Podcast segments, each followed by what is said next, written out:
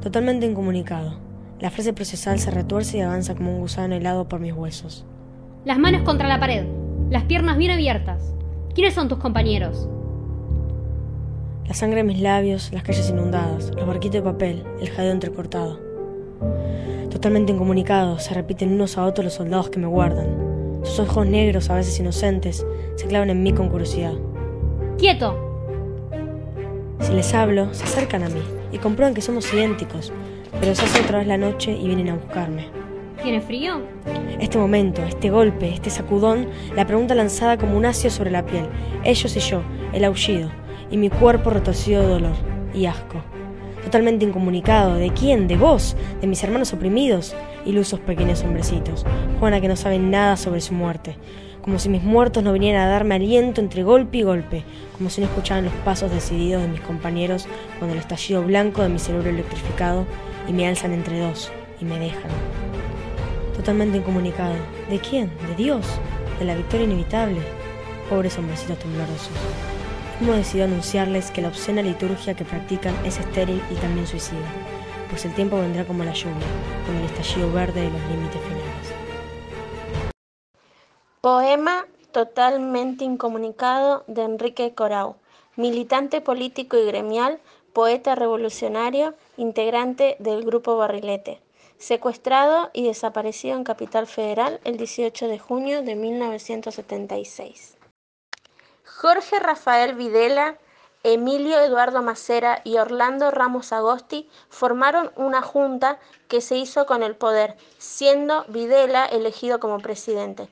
El 24 de marzo de 1976, el golpe de Estado, llevado a cabo por las Fuerzas Armadas, instaló en el poder una dictadura cívico-militar que se autodenominó Proceso de Reorganización Nacional y se caracterizó por implementar un plan sistemático de terrorismo de Estado, que permaneció en el poder hasta el 10 de diciembre de 1983, cuando por un proceso electoral instituyó un gobierno democrático.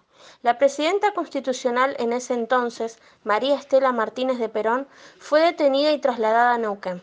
Posteriormente, los militares ocuparon todas las estaciones de televisión y radio, cortaron la comunicación y emitieron su primer comunicado, que informaba de que el país pasaba a encontrarse bajo control operacional de Estado Mayor conjunto de las Fuerzas Armadas y recomendaban a todos los ciudadanos acotar las órdenes militares y policiales.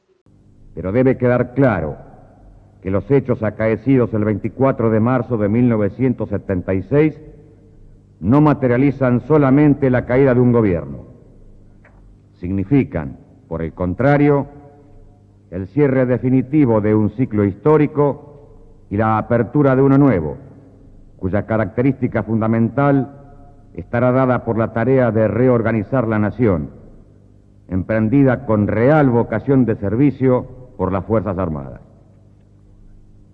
Este proceso de reorganización nacional demandará tiempo y esfuerzos. Requerirá una amplia disposición para la convivencia. Exigirá de cada uno su personal cuota de sacrificio y necesitará contar con la sincera y efectiva confianza de los argentinos. Durante el golpe de Estado se implementaron el estado de sitio y la ley marcial y se estableció el patrullaje militar en todo el país.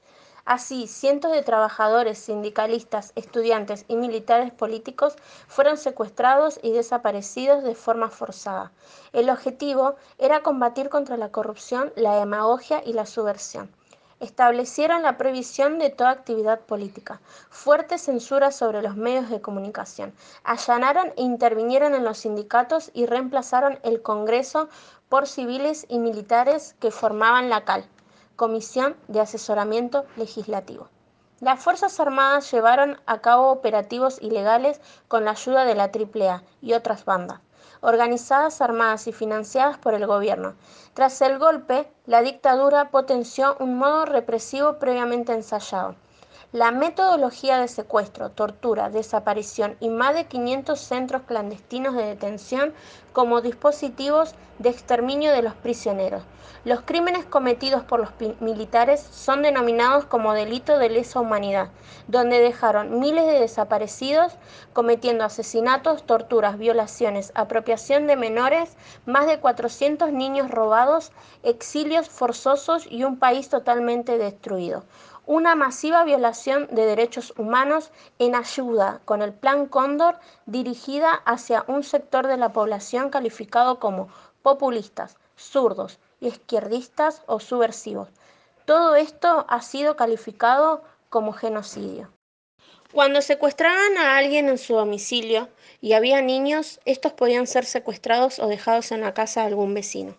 La práctica habitual fue repartir a los niños secuestrados dándolos en adopción a familias de militares o de civiles relacionados con las Fuerzas Armadas. De todos modos, en el informe Nunca más hay testimonios de secuestrados que afirman haber escuchado los gritos de sus propios hijos mientras eran torturados, lo cual era una estrategia de tortura psicológica. El proceso llevó a cabo muchísimos secuestros, entre ellas de mujeres embarazadas, las cuales dieron a luz en cautiverio. Estas no recibían ninguna atención médica. Incluso el parto podía realizarse en el suelo de su celda o en el piso de una cocina. Las mujeres daban a luz solas o con ayuda de otros secuestrados. Y hay testimonios que certifican que después del parto, las mismas madres debían limpiar los restos de sangre o placenta que habían quedado. La mayoría de los organismos de derechos humanos nacieron durante la última dictadura militar como órganos de denuncia a las violaciones cometidas por el gobierno y de apoyo a familiares y víctimas. Una vez llegada la democracia, los organismos se dedicaron a luchar por la verdad y la justicia, una lucha que todavía continúa. Una de ellas es Abuela de Plaza de Mayo, que es una organización civil de derechos humanos fundada en 1977, que tiene como objetivo localizar y restituir a su legítima familia todos los bebés y niños apropiados por la dictadura militar. Victoria Eva. Victoria nació el 16 de abril de 1945 en Argentina, aunque tiempo después obtuvo la nacionalidad uruguaya. Mario nació el 29 de abril de 1943 en la ciudad de Montevideo. Ambos militaban en el PVP. El primer hijo de la pareja nació en Montevideo el 25 de septiembre de 1972. Su segunda hija, Victoria Eva, nació el 9 de mayo de 1975 en la ciudad de Buenos Aires. El 26 de septiembre de 1976, la familia fue secuestrada en su domicilio en la localidad de San Martín. En 1979, los niños fueron localizados mientras se encontraban viviendo en Chile junto a una familia que los había adoptado. Esta familia había solicitado la adopción luego de que los niños fueran abandonados en una plaza de Valparaíso en diciembre de 1977. Victoria y su hermano continuaron viviendo con su familia adoptiva, pero en contacto con sus familiares biológicos. Hola, mi nombre es Victoria Julián Grusonas, soy hija de detenidos desaparecidos. Eh, a mi hermano Anatole y a mí nos secuestraron en el 76 y eh, fuimos llevados a Valparaíso de Chile y abandonados en una plaza. Argentina había sido elegida como sede del Mundial de 1978, allá por 1966. El primero de junio de 1978, misma hora que arrancaba el partido Alemania-Polonia, partido inaugural, primer partido que se hacía en el mismo horario de la marcha de las Madres de Plaza de Mayo. Y un periodista holandés pudo recaudar testimonios de ese día. ¿Qué pasa, señora? Queremos nuestros hijos, que nos digan dónde, están, por lo menos. Mi hijo hoy hace 15 meses.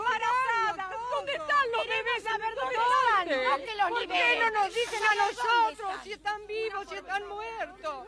¿Por qué no nos dicen? Si le buscamos eso nada más. Que nos respondan nada más, después nos retiramos.